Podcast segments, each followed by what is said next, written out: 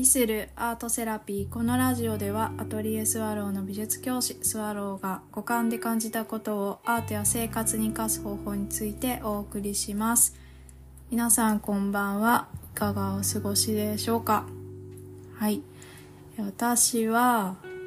なんかね最近小6の時の自分の夢をなんか叶えてあげたい。ってすごく思っていてでなんかねこれまでもあの時の自分の夢を今叶えたら何が起きるんだろうとかあと何が見えるんだろうって思って達成してきたことあったんですよね。そう。でやっぱりそうすると視界が広がってあの時これが見たかったんだなとか。あとねなんかその時はできなかったことかもしれないけど今できたから今できたよみたいな感じでお知らせしてあげてねその時の自分に。なんかそうするとやっぱり嬉しいから。その、えっ、ー、と喜ぶ力が湧いてきてでまたなんか違う方向に意識が向くんですよね。そう。なんかそれっていい循環だなって自分の中で思っていてで私なんか小6の時にすごくいろんなことに関して興味が湧いてでね多分その時一番本読んでた気がするんですよね。もうその脳みそがねあのすごく大きくなる時だから。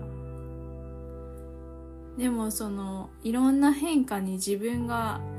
心と体がこう追いつくの必死だったと思うんですけど。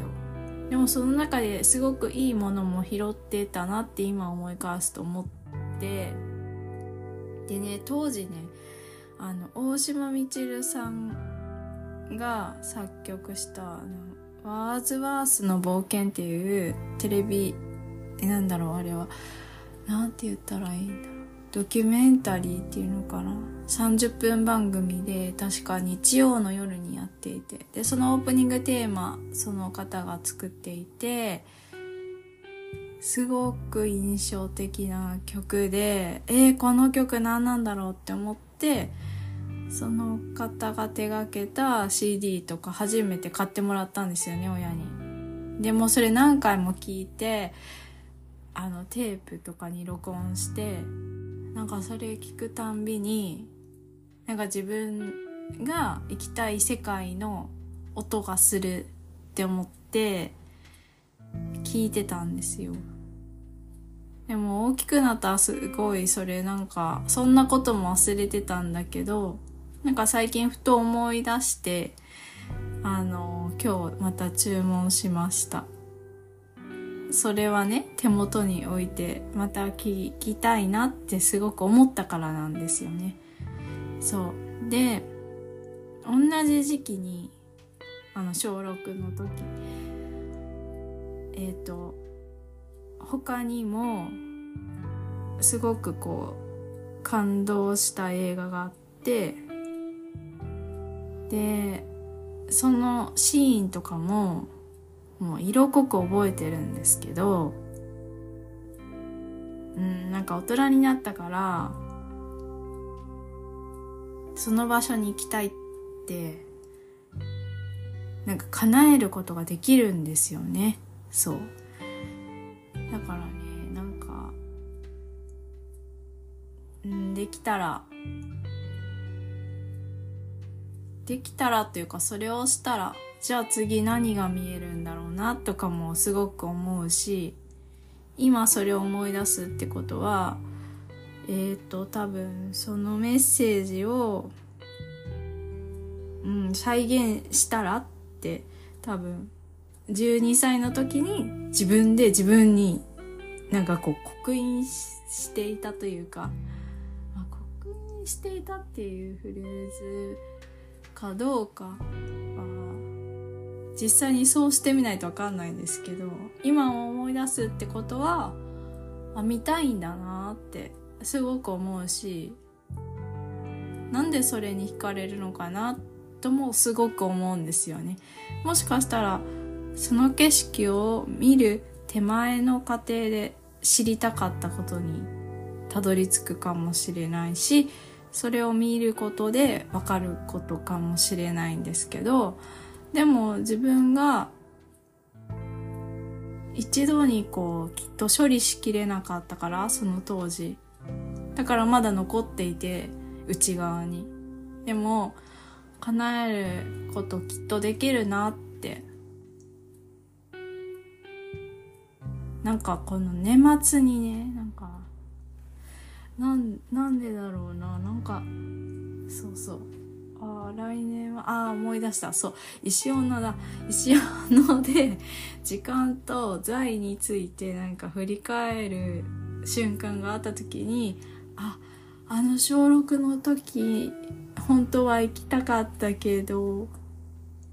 今なら叶えてあげられるかもって思ってなんかよぎったから最近はそうそう。その時の時間でいろいろ感じて実はいろいろ感じていたビジョンみたいなのを紐解くのがすごく楽しいですね。そう。なんかそういうの皆さんありませんか？なんでか知らないけどえー、っとね例えばこの作品をすごく何度も見てしまうとか思い出してしまうとか。私そういうの結構あって。なんか映画とか。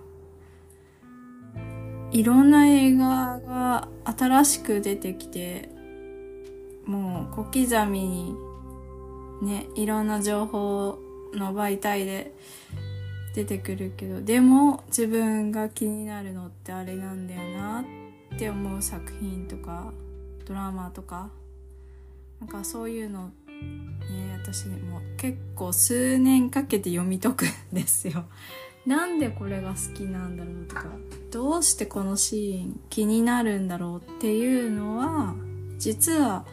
自分の内側に何か感じているものがあるからなんだろうなって思うから